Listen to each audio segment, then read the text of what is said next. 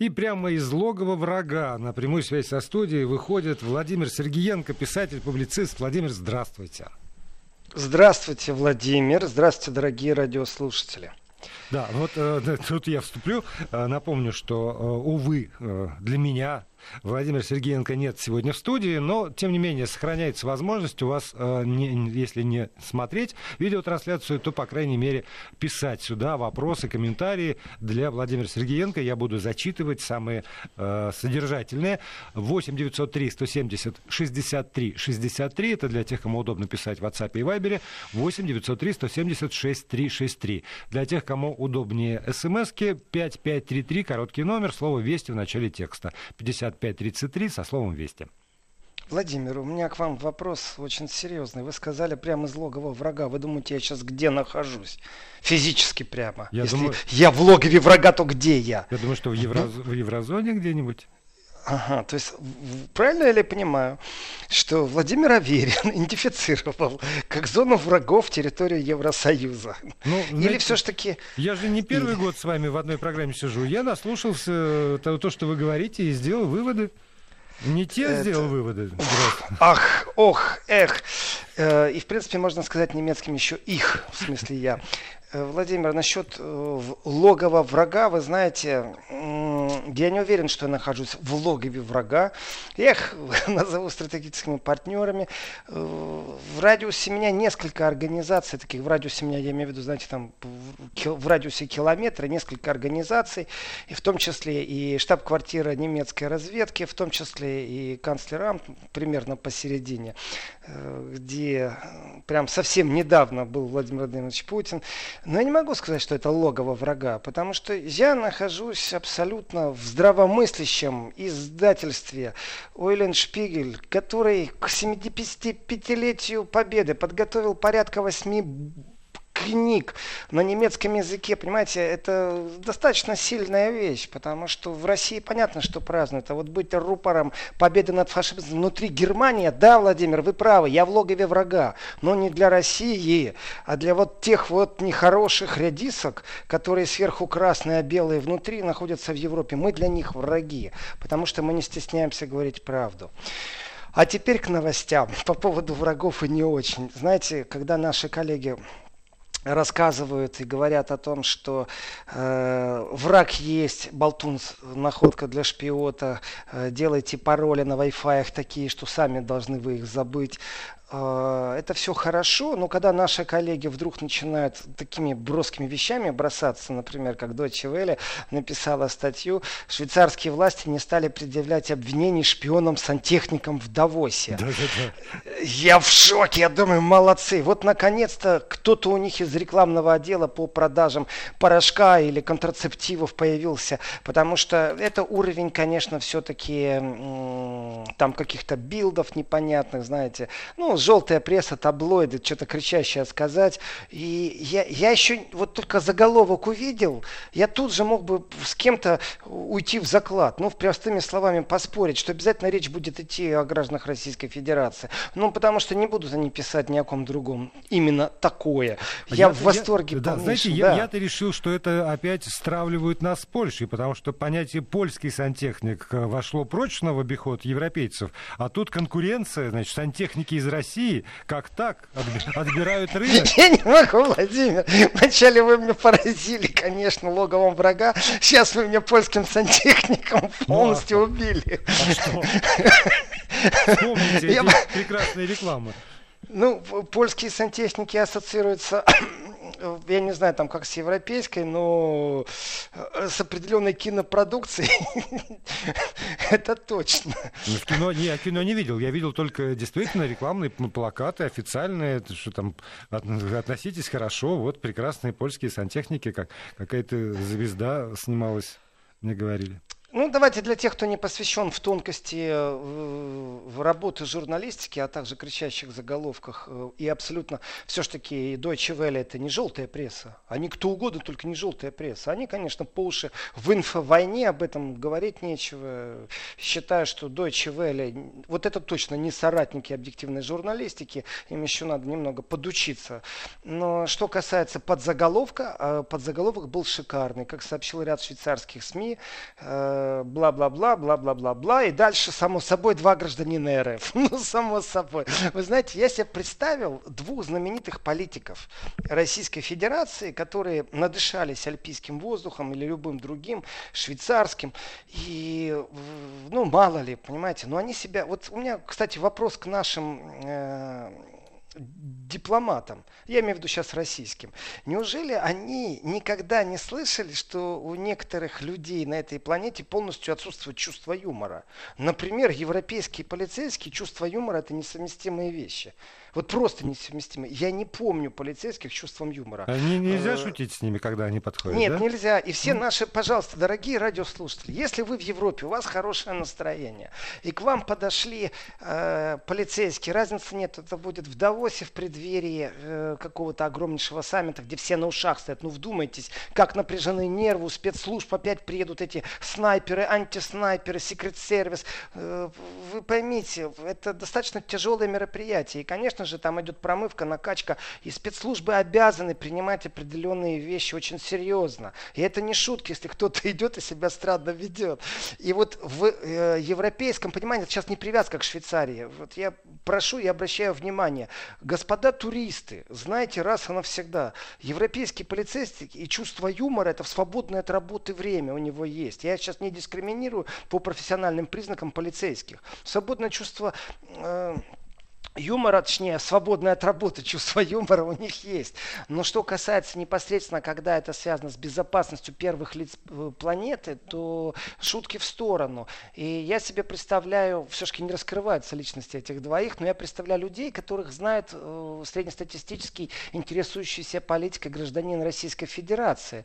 И они знают, что граждане России их тоже знают. Но ведь это список большой. Людей, которые в политике, которые медийно представлены, которых в лицо узнаешь. И они, наверное, решили действительно приколоться. Вы кто? Кто? Кто? Да нас вся страна. Знает, мы еще должны сейчас будем говорить, кто мы тут. Да сантехники, ха-ха-ха. Ну, неуместно это. И я понимаю озадаченность, конечно, полицейских Швейцарии. У меня вопрос в другом. Э, вот почему я заострил внимание на том, как об этом сообщила трибуна де Женевская трибуна. Э, как швейцарская газета, я ничего эдакого не вижу. Все нормально, сказали, что люди, которых остановили дипломаты, у меня все в порядке с этим. У меня вопрос в другом. Когда я читаю текст у коллег, и м- вроде как объективная журналистика это присутствует, сообщили и даже дали конечный комментарий, э, что АФП Станислав Смирнов предположил, что это была глупая шутка. То есть вроде трехнедельный отпуск на шикарном э, курорте сантехников невозможен. То есть там, если и появляются, то только не сантехники. Э, Еще с акцентом говорящие. Я все это понимаю, но вот вопрос в том, а откуда полицейские э, знали, что эти люди уже три недели находятся в Швейцарии на курорте? Вот. Э, на самом деле на будущее все что угодно можно сказать. Предлагаю запастись не только дипломатическими паспортами, но и кратким собеседованием по Европе. Потому что в следующий раз могут и в асфальт уложить, если честно. И здесь по жесткости. А, есть, конечно, примеры жесткости французской полиции, австрийская, которая наводит прям панический страх на некоторых. Я так скажу, если общаешься с ними без чувства юмора и самовеличия, а нормально им говоришь, кто ты есть, что ты, то тогда легким движением руки можно залезть во внутренний карман пальто, а то можно так залезть, что, в принципе, действительно уложат в асфальт лицом и спрашивать не будут. Я считаю, такие шутки неуместны. Ну, я, что... я тут с вами соглашусь, потому что я Э, по глупости своей, вот в этом тоже там, приходится признать, э, не, не, не придавал значения тому факту, что есть и на территории России объекты, где не надо особенно шутить. Вот, например, э, категорически никому не рекомендую даже в шутку в любой ситуации на территории аэропорта произносить слово бомба. Вот вообще никогда. Ну просто. Ну да, или бабах. Есть да. идиоты, которые еще на это видео снимают. У меня, если честно, в таких ситуациях срабатывает адреналин. Э, адреналин в том смысле, у меня полная антипатия к таким людям. И э, я видел э, сцену Берлин-Тегель аэропорт, когда женщина на костылях, ну, женщина, она была молодая, объективно я не могу сказать возраст, ну, скажем, 30 плюс-минус 10. Э, и в темные очки, парик на голове, э, инвалидная коляска, костыли и большие зазеркальные очки, которые не показывают, куда человек смотрит. Э, на шее, знаете, такой э, корсаж, который шею поддерживает. И демонстративно тот, кто ее вез, он не мог пройти, конечно же, через эту рамку детекторную металлоискателя. И в какой-то момент ее попросили встать, помочь, пройти, потому что нужно и коляску сложить, или спецколяску заказывать местную. В общем, закончилось это все перформансом со снятием очков, бросанием э, костылей в разные стороны. Она орала истошно роскошно, разделась до гола. А, вначале все это вызывало некоторое недоумение. И вы знаете, ее, конечно же, полицейские э, абсолютно вот, спокойно, а, без всяких э, там осторожностей, женщина, не женщина, наручники, уложили на землю, она разделась до гола, у нее все было подготовлено, просто уложили ее. И, конечно же, это фотографировало огромное количество людей. И, конечно, э, перформанс перформансом, но я считаю неуместно такие вещи в местах скопления людей. Они и так уязвимы достаточно сильно. И я добровольно лучше раз еще раз пройду через рюкзак, через уставшего э, сотрудника безопасности, потому что это моя безопасность. И я думаю, многие знают, что, например, израильтяне, э, и когда рейс идет э, из любой точки Европы в Израиль, они дополнительно еще и свою израильскую безопасность включают в игру. То есть не доверяют сотрудникам аэропортов. И это вопрос, который не раз поднимался по, опять же, дискриминационному уровню. Почему не доверяют сотрудникам берлинских аэропортов? Потому что они темнокожие, половина из них, э, ну, это образно выражаясь, половина, это иммиграционные корни э, Турции, или же потому что Израиль просто вообще глобально никому не верит. Но это дела безопасности. Так что, э, коротко о Давосе, я понимаю, что трехнедельный отпуск сантехников невозможен, но акцент не на этом. Я не знаю, откуда известно было о трехнедельном отпуске коллегам. Знаю точно, что Генпрокуратура, по крайней мере, Тагес Ансаги об этом сообщает, швейцарская газета, не возбудила никакого уголовного дела. Вдумайтесь, как журналистам не лень общаться. Что они даже выяснили, было ли возбуждено дело уголовное. За что? За то, что пошутили глупо. И еще раз обращаюсь, что к дипломатам, не дипломатам, учтите, что у европейских полицейских чувство э, юмора очень ограничено. И от чувства юмора я хочу перейти к чувству радости. Э, к радости э, я поздравляю всех феминисток, феминистов и поддерживающих, а также сочувствующих, э, потому что в ряды политических сил, президентов, канцлеров, вообще крупных фигур, еврокомиссаров добавилась еще одна женщина. Впервые в истории Греции Екатерина Сакеларополу стала президентом этой страны, притом это впервые с, и в первом же туре, 22 января. Подавляющее просто большинство за нее проголосовало. 261 из 300 э, депутатов, так что э, председатель парламента э, когда сообщил об этом Коста Стасулос, э, в принципе, можно уже начинать отсчет. Такое ощущение, что на Новый год, когда я вел программу и подводил итоги тому, сколько появилось первых лиц в Европе женщин за последние 10 лет, что тенденция действительно набирает оборот. Э, правильно будет сказать, что здесь э, нет противостояния женщины, э, и здесь есть определенная часть юмора и сатиры во мне, но в случае с президентом, новым президентом Греции, с госпожой Сакерлара Пулу, нужно сказать, что это не просто символическое, знаете, такое назначение. Э, потому что в принципе, она перед этим возглавляла и Конституционный суд. То есть это э, показатель того, что профессионалы без оговорок существуют разные. И вот введение квот, э, это уже злые языки опять очередной раз говорят о том, что введение квот играет свою роль. Неправда. Во-первых, не во всех странах есть э, женская квота в политической жизни, что там в каждой ячейке э, партийной должна быть женщина, там должно быть столько в, в президиуме. Нет, это неправда. Есть страны, страны, в которых это происходит э, по профессиональным э, признакам, потому что э, Сакилара Пулу, она возглавляла Государственный совет конституционный и одновременно высший административ, административный суд страны. Так ну, что вы знаете, вот, я, я тут бы, э, вот, на самом деле, я удивился, потому что мне всегда казалось, что Греция это очень консервативная страна, где как раз вот это вот мужское начало, патриархальное, очень выражено, и более того, очень... Э, поддерживается и охраняется. И то, что главой государства, вы говорите, стала женщина, для меня, правда, это изумление. Э, для меня нет удивления, что с главой стала женщина, но я бы акцент Владимира не постеснялся бы этих слов, сказал так, что в Греции все еще существует с точки зрения европейских ценностей дискриминация женщины. Я повторюсь, именно дискриминация женщины с точки зрения европейских ценностей. Это безумно важный момент.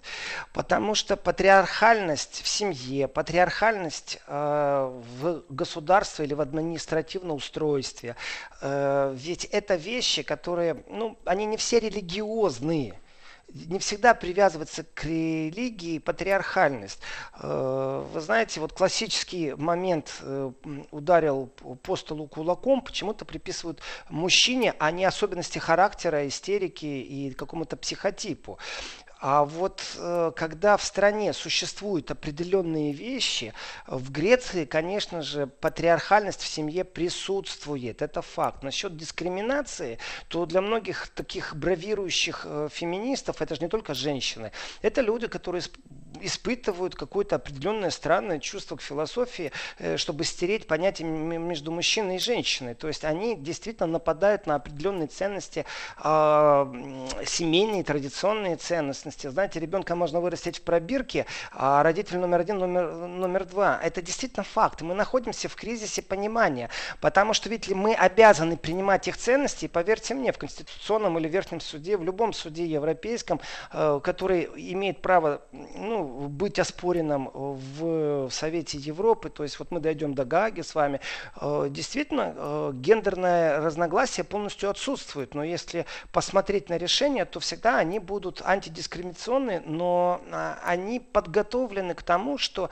если кто-то усиленно отстаивает свои права, то ему дается привилегия э, как определенному меньшинству. То есть если в скором будущем патриархальный вид системы даже в семье семье, при разводе, то есть кому дети принадлежат, будет подставлен под вопрос, то тогда э, сразу мужчины попадут под понятие защиты как э, какое-то определенное меньшинство.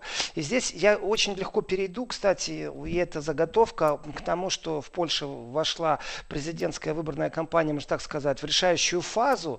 И вот здесь есть определенные проблемы, в том числе и в судебной системе. Не просто так я заговорил о том, что верховенство права и решение последней инстанции, где можно протестовать.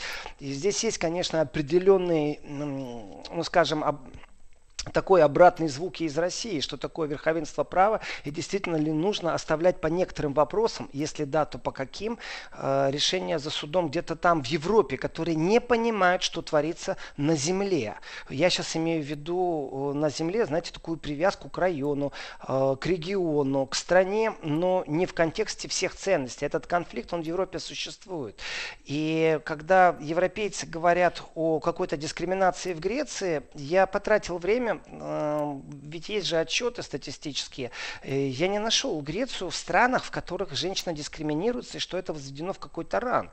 Э, другое дело, что сам констатация факта, если особенно коллеги, какие-то СМИ говорят о том, что это очень удивительно, вот женщина стала президентом страны, да нет в этом ничего удивительного. В данном случае это как раз выход из вот этой вот идиотской системы э, навязывания дискуссии, которая не нужна эта женщина, она профессионал. Если она возглавляла Государственный совет конституционный и одновременно Высший административный суд страны, значит она юрист, профессионал, точка. Причем тут, что она женщина? Она профессионал в своей нише. Если она пошла в политику, ее выбрали, это не имеет никакого отношения к женщине. И э, отметить, что в этой стране еще есть дискриминация, то я бы сказал так, э, надоели эти все разговоры. Если дискриминация, боритесь с ней, выделяйте деньги, но вы не путайте, пожалуйста, дискриминацию интеграция и э, навязывание ваших ценностей. А вот эти вот моменты в Европе, конечно, они сильно искажены и сильно, ну, скажем так, они где-то поднадоели, а где-то кто-то от них отмахивается или не обращает внимания. Но на самом деле огромное большинство эту тему просто боится трогать. Тема табу. И вот здесь вот я перейду в Польшу. Это ведь факт же действительно, что Польша в ходе предвыборной кампании, э, конечно, где-то так теоретически можно говорить о ползучем, медленно вяло текущем полсиксте. Вот есть у нас Брексит, а у нас еще и полксит может представить. Почему? Потому что, конечно же, э, вся гонка, которая будет президентская э, в Польше, она где-то внутри себя несет конфликт с Европой. И опять же, как вот здесь идет ценностный сильно... конфликт. Я считаю, что философский в первую очередь конфликт, который в себе несет именно ценностный конфликт, как вы говорите, Владимир. Это э, просто ярко выражено, и Польша в этом случае, она э, стала на такой путь революции. Эта революция идет, конечно, в рамках европейского права, и Европа сейчас будет втянута в президентскую гонку в Польшу очень просто. Для того, чтобы принят бюджет, должно быть единоглушное согласие всех, в том числе и Польши, и Венгрии, и кого угодно другого. Так вот, если вдруг решили Польшу наказать рублем, ну в смысле евро, чтобы понятно было, там не доплатить, потому что цифры же зашкаливающие. Польша получила с 2014 года по разным дорогам европейской помощи больше 20 миллиардов. И э, здесь очень интересный момент. Если вдруг начнут купировать Польшу по финансированию из Евросоюза, потому что Польша отставляет собственную модель работы э, в юстиции, работы судьями, там судьи бастуют, э, правительство по-другому смотрит на все это, то э, на наших глазах Польша сейчас может застопореть европейский бюджет. А вы понимаете, бюджет это очень тяжелая вещь. И если нужно согласовать его среди 29 стран, о, это не шутки. Польша может заранее блокировать все, если это будет направлено не э, в пользу Польши. И в этом отношении это, во-первых, рычаг давления на Евросоюз. Во-вторых, мы видим действительно процесс отдаления Польши от вот этих, в кавычки беру, абсолютно слово европейских ценностей. Давайте, вот... Владимир, вот э, по поводу того, как связаны финансы, юстиция и философия, мы уже поговорим подробно в следующей части нашей программы. Сейчас новости. Владимир Сергеенко, писатель, публицист, остается на связи со студией Вести ФМ. Продолжаем программу. Владимир Сергеенко, писатель, публицист, на связи со студией Вести ФМ. Эм. У вас есть возможность э, свои комментарии и вопросы присылать сюда. Мне э, я буду зачитывать самые содержательные. 8 903 170 63 63. Для тех, кому удобен WhatsApp и Viber. 8 903 170 63 63. Для тех, кому удобнее э, смс-портал 5533, короткий номер 5533 и слово «Вести» в начале сообщения. Владимир, давайте продолжим все-таки про эту странную взаимосвязь между финансированием и философией. Объясню. Объясню и объясню, что такое европейские ценности. Европейские ценности, как правило, вот разговор сводится к каким-то ЛГБТ-сообществам, защитой меньшинствам. Э, на самом деле, одно из достижений так называемых деклариру... декларируемых Европой – это верховенство права. И здесь очень много вопросов, здесь много, много можно о чем говорить и дискутировать. Я, например, убежден, что например, по правам человека действительно суд должен быть где-то в стороне, потому что, ну, мало ли, мы внутри себя можем объяснять определенные решения не политизированностью, а, например, ситуацией, ситуативностью. Э, то есть, если я чувствую, что я во время угрозы и ввожу военное положение э, в стране, то суды имеют право оправдывать любое насилие над теми, кто находится в зоне военного положения. Тем самым могут бойцы, например, например, э, Азова, врываться в квартиры, выламывать двери, вытаскивать людей на улицы, конфисковывать, если они считают нужным, то, что им нужно конфисковать. Начиная от машины, заканчивая мобильным телефоном или ценностями, потому что все, другое право работает, верховенство права должно сработать. И где тогда на территории Украины это решение ситуативное, какая-то часть зомбированная э, там э, СМИ может это приветствовать, какая-то часть понимает, что происходит, но не влияет на ситуацию. Вопрос, кто может оспорить, где ты найдешь защиту? Э, вот, пожалуйста, существует э, суд по правам человека, верховная инстанция, пытки в тюрьмах, тоже очень такая вещь специфическая. И э, если не сводить все там каким-то ЛГПД сообществом, э, о которых тоже нужно говорить, потому что достали еще раз, не надо рекламой заниматься, а занимайтесь действительно там э, правами человека. И в этом отношении, вот с точки зрения, э, является ли конечной инстанцией Э, суд, который где-то там на офшоре, или же к нему можно прислушаться, это два разных понятия. Вот э, я, я убежден, что где-то там суд – это хорошо – но точно так же убежден, что это плохо, что этого суда является э, решение последней инстанции, потому что, а, я не могу на этом языке отстаивать свои интересы, б, я не могу оспорить их решение, и только в случае, если я обижен там, на государство, они признали, мне выплатили компенсацию, там, э, там, через несколько лет, вроде бы как все хорошо, одно но, этот суд стал политизированным. Простой пример это то, что вне очереди рассматриваются определенные дела, которые ярко выраженно политизированы. Ну, простым примером, если в России оппозиция, которая вышла на демонстрацию и получила дубинкой э, от разгоряченного полицейского, подаст э, в Европейский суд, эта просьба будет рассмотрена намного быстрее, чем где-то в деревне российской тоже человек подаст э, просьбу в Европейский суд. Почему? Потому что им там надо. Но если мы посмотрим на скорость прохождения всех бюрократических процедур, то есть это уже политизировано, если кто-то над кем-то имеет пре преимущество. Да, но Европейский это то, суд прокололся. Да, но вы, подождите, Владимир, мысль а. очень важна. Если мы сравним ту же ситуацию с Францией, так они вообще никто слышать не будет о том, что там полицейский кого-то ударил. Они вообще это засунут куда-то под стол, это будет в порядке живой очереди, там пару лет развиваться все. Почему? Почему? Потому что это политизировано. И в этом отношении Польша внутри Евросоюза четко сказала, а нам не нравится то, что верховенство суда и что наши судьи э, находятся все-таки под как плубом кого-то там в Брюсселе. И вот они начали это движение. И вот здесь вот начинается э, разговор о европейских ценностях и финансировании. Смотрите, а теперь цифры. Вот теперь цифры. Если хотели что-то сказать, давайте скажите, потом я перейду к цифрам, Владимир. Да, я, я хотел вот, э, уточнить. Э, получается, что э, во всех странах Евросоюза, за исключением Польши, одна одинаковая система правосудия, а в Польше иная. У меня такое ощущение, что все равно есть национальные особенности в разных странах, и там итальянский суд не, не сравнить с судом голландским. Э, немного не так, но я понимаю ваш вопрос. Э, итальянский суд, вы знаете, он говорит по-итальянски и пьет капучино в обед просто так.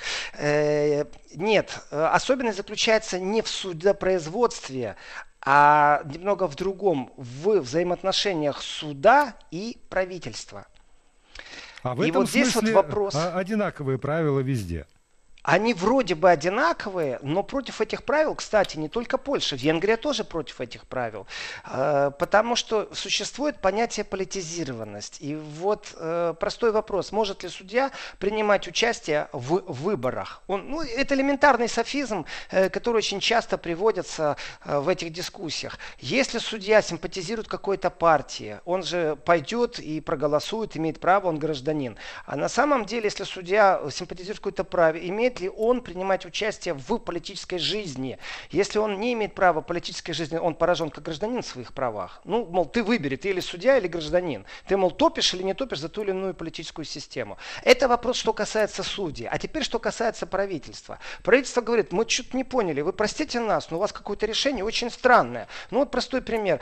А, поляки вышли на улицу в антимарше против ЛГБТ-сообщества. Вышли на антимарш. Сказали, не надо нам антимарша, чтобы вы тут проводили у нас в городе. Вышли с колясками, демонстрируя свои ценности. Вышли с крестами, там, со штандартами. В некоторых местах полиция себя вела, ну, скажем так, э, ну, не агрессивно, но жестко. И настолько жестко, что это пришлось пересматривать. А теперь вопрос, когда вы пересматриваете, у вас какое право работает? Право э, европейское, в котором э, вы что-то нарушаете, право не европейское, право польское. Где правда-то у вас? Эти вопросы достаточно деликатны, в том числе и для Польши. И понять, кто, что и куда, достаточно тяжело. Польша говорит, что суд, конечно, вне политики, но государство, если судья вдруг стал по какой-то причине политизированным, стал вместо уголовного кодекса, административного кодекса рассматривать э, с точки зрения политики и подыгрывать, например, европейским ценностям, то государство должно иметь право этого судью уволить. Европа же говорит, нет, судью увольняют не так. Судью должны увольнять другие судьи. А если судья стал уже конституционным судьей, э, вообще его трогать никто не имеет права. А поляки говорят, нет, имеет право. Имеет право как минимум президент страны, потому что эти ситуации внутри страны понятны. И не надо нам затягивать там, вот как вы по-европейски это любите, там на 7-8 лет. И поляки в этот момент, вы знаете, когда с ними разговариваешь, они раз, очень разгоряченно говорят. Для них эта тема зачастую, она не связана с внутри польской какой-то проблематикой. Они как раз себя чувствует уверенной. Но дело в том, что вот появилась в Европе, при том это и пишут и во Франции, и в Германии, и в Австрии, и в Швейцарии о том, что в Польше появилось такое как бы дуновение ветра, я не просто так сказал полкзит, что выход Польши. Э, в принципе, можно сейчас говорить о том, что в Польше существует четко направленное информационное русло, можно назвать его пропагандным, э, проправительственным в Польше, которое рассказывает о том, какие судьи взяточники. Э, и слушаешь вот эту пропаганду и думаешь, боже, неужели это европейская страна? Что же вы там на сказке рассказываете про Европу? А, какие стандарты? Вы о чем? И что действительно у правительства должны быть какие-то рычаги самоназначения без какой-то такой псевдонейтральности или нейтральности со стороны как минимум Брюсселя. И европейские наблюдатели, которые себя выставляют объективными, говорят, что э, в Польше вот эта пропагандная волна, она проправительственная, что это уже нарушение там определенных прав, канон и прочее. И в принципе цифры, которые я обещал. Вот у меня, э, если зайти на страницу в Европарламент и открыть полностью э, финансирование, какое там прописано, то очень странная цифра. Факт sheet on the European Union. Это любой желающий может открыть. Так вот, в списке общий выделено там на какие-то проекты, там 63 390 э, миллиардов евро. Мы смотрим, там Болгария 2 миллиарда, Чехия 6 миллиардов, блам блам блам Я не вижу никого, кто бы прыгнул больше 10 миллиардов. И тут смотрю, Польша действительно получила 23 миллиарда за все это время. Мы говорим о проектах, связанных с 2014 и 2020 годом. Конечно, э, это сильно, что Польша получила одну треть всего бюджета практически. И все остальные страны как-то поменьше получили. Э, для меня здесь сразу очень много вопросов. Это не просто, э, вы знаете, там э, миллиарды, чтобы построить новый автобан это еще миллиарды, которые направлены на определенную инфраструктуру, в которой заинтересованы в том числе европейцы. Потому что Польша не просто транзитная держава, Польша еще, извините меня, это магистраль, которая американские танки с юга Германии может перекинуть под российскую границу, что они уже и делали. Ну вот здесь, здесь вот давайте остановимся ненадолго. У нас короткая пауза, над нее я успею э, сообщить, что действительно процессы выхода из Евросоюза набирают обороты. Только что пришло сообщение, парламент Британии одобрил законопроект по условиям выхода страны из Евросоюза, и документ отправился к королеве. Вести ФМ. Пауза закончилась. Владимир Сергеенко, писатель-публицист, продолжает. То есть Владимир, в этих, и дорогие радиослушатели, в этих э, прениях, конечно, когда вдруг кто-то замахивается на польскую суверенность и пробует в Европарламенте поднять вопрос о том, что нужно замораживать такое сильное финансирование Польши, во-первых, а, у Польши есть речах, это начать палки в колеса ставить по принятию бюджета, это может вообще все очень плохо закончиться, и вот этот вот ползучий Полксид, он вполне возможно, э, ну как, он еще не сформированный, но фантом его, конечно, уже есть. А если, что... простите, Владимир, а если да. в Польше какая-то политическая сила, которая, ну там она, понятно, что не правящая партия, но тем не менее, которая формулирует именно так, э, что Польше нечего делать в Евросоюзе, Польша сама по себе прекрасная, замечательная, и у нас там с американцами, ну, в общем, весь тот набор аргументов, которые приводили британцы. Я бы так сказал, что частично, частично, конечно же, э, селянская партия, которая абсолютно не сильна, 9%, э, она, э, ну как, она зависит, конечно, от субсидий Европейского парламента э, и бюджетирования. Вот все это есть определенные нюансы, но тем не менее они не понимают, зачем им все это нужно, потому что по ним очень сильно ударили вот эти вот брюссельские параграфы. И не забываем о движении, которое практически не очень популярно, но очень слышно. Это радикалы польские, но на партийном уровне, вы говорите, кроме правящей партии, это не слышные голоса, а слышны как раз именно писовцы.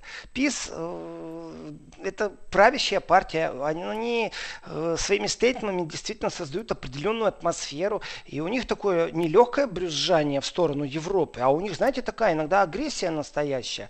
Но, опять же, статистика говорит сама за себя. 47 плюс-минус, там разные опросы разных СМИ, разных социальных групп, но тем не менее, по крайней мере, 47% опрошенных говорят о том, что они готовы голосовать за Анджея Дуду. И это значит, что ничего в этой стране не изменится, потому что э, Малгажата Кидава-Блонская, у нее практически в два раза меньше, там 22,5, 22,6, ну по разным опросам.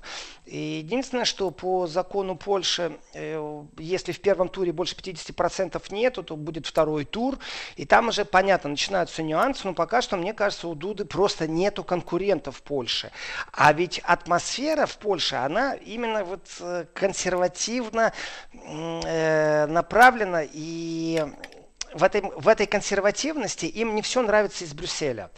И восстание Польши, оно же не первый год, и не второй год. И вот здесь вот очень четко выражено. Если в Венгрии можно там бросить шар в огород, э, что вы там где-то с Россией дружите, ну там как-то скажем так, э, испортить воздух э, в отношении Венгрии, в отношении Польши, Евросоюз или кто-то другой. Ни, никогда не сможет сказать, что это пророссийская какая-то позиция. И именно евроскептицизм из Польши – это абсолютно внутриевропейская история. Ровно как и евроскептицизм из Британии – это абсолютно европейские истории. И вместо того, чтобы поздравить там, британцев с их э, окончательно состоявшимся Брекзитом, то ведь Европа не может этого понять, что где где-то она настолько плоха, что от нее уходят такие страны, как Британия. Э, и не спишешь все это на Россию, знаете, не найдешь э, виновного во всем этом. Да, так но, что... но вот знаете, вот э, вы говорите, а наши слушатели так или иначе по, по разным поводам, но спрашивают как раз о противоречиях, которые, безусловно, э, существуют. Потому что, с одной стороны, ну, просто люди ездят, наверное, и видят своими глазами. Есть там Испания и Франция, с другой стороны, есть Скандинавия, есть Южная Европа, та же Греция и Италия. И получается, что э, когда вы говорите про европейские ценности, то это скорее ценности, которые сформированы, скорее, в Северной Европе и которые в известной степени навязаны Южной. И эта Южная знаете... Европа, она либо без голоса, либо действительно так все поменялось, что органически принимает все эти изменения. Э, Владимир, здесь, вы знаете, есть такой э, рычаг, это ярко выражено. Вы, вы правы насчет севера и юга, вы правы. Вот эти вот э, ужасные заигрывание с э, реальностью в псевдолиберализме, псевдототалитаризме, э, толерализме, толерантности, э, псевдо каком-то терпении, которое тебе навязывают, что ты должен перед всеми расшаркиваться, всех понимать и возвести это во все в культ и сделать такое мультикультуральное сообщество, я бы не только это привязал к северу, я бы еще добавил слово к богатому северу. И этот богатый север, вот возьмите Италию, по отношению к Германии это юг, но ведь если взять только Италию как Италию, действительно, богатый север от бедного юга сильно отличается. И на бедном юге действительно очень усиленно, там э, религиозная догма намного намного сильнее, чем на севере Италии. При этом, э, если все это рассматривать по отношению к Скандинавии, ну не сравнить э, количество католиков э, по проценту по душу насел... на душу населения, знаете, ну, ну да, сколько там... людей ходит в, в, в церковь на службу в Неаполе, сколько в Милане, а сколько это делают в Гааге, например. Ну, это ж И абсолютно вещь. правильно. Церкви в Германии церкви вот закрываются, потому что по воскресеньям никто на службу не приходит. С одной стороны, это разрушение абсолютных догм и ценностей, которые еще недавно были востребованы. И в этом отношении, еще раз, не все сводится к религии, не все сводится к каким-то этим сексуальным меньшинствам, есть и другие вещи.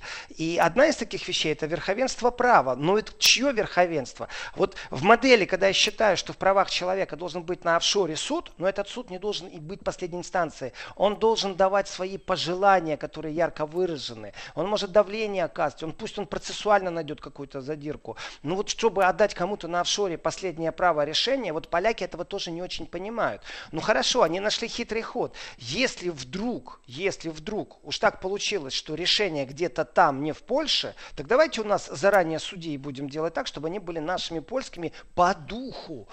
Это разговоры, которые в Польше сейчас действительно какая-то волна прям медийная э, насчет того, что сейчас та судебная система, которая есть, в связи с тем, что поляки не могут ее четко проконтролировать со стороны своего государственного органа, то эта система так и остается коррупционной. То есть неправильные судебные решения, предвзятые судебные решения. Это прям волна идет. Я в этом вижу абсолютную связь между предвыборной кампанией и атаку на судебное устройство э, вообще на, на поле юстиции в Польше.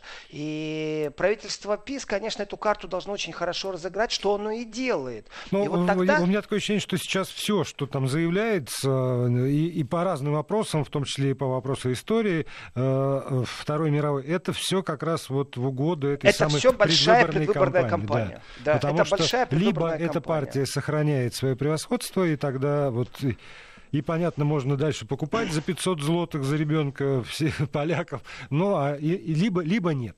Ну что же. Либо 20 миллиардов из Европы, это тоже покупка, инвестиции. Ну, в, в общем, и да. с точки зрения э, предвыборной кампании могут окончательно и полностью, э, например, разорвать дипломатические отношения, отношения с Россией. Это тоже будет их предвыборная кампания. Но, но об этом уже в следующем выпуске программы. Спасибо большое Владимиру Сергеенко.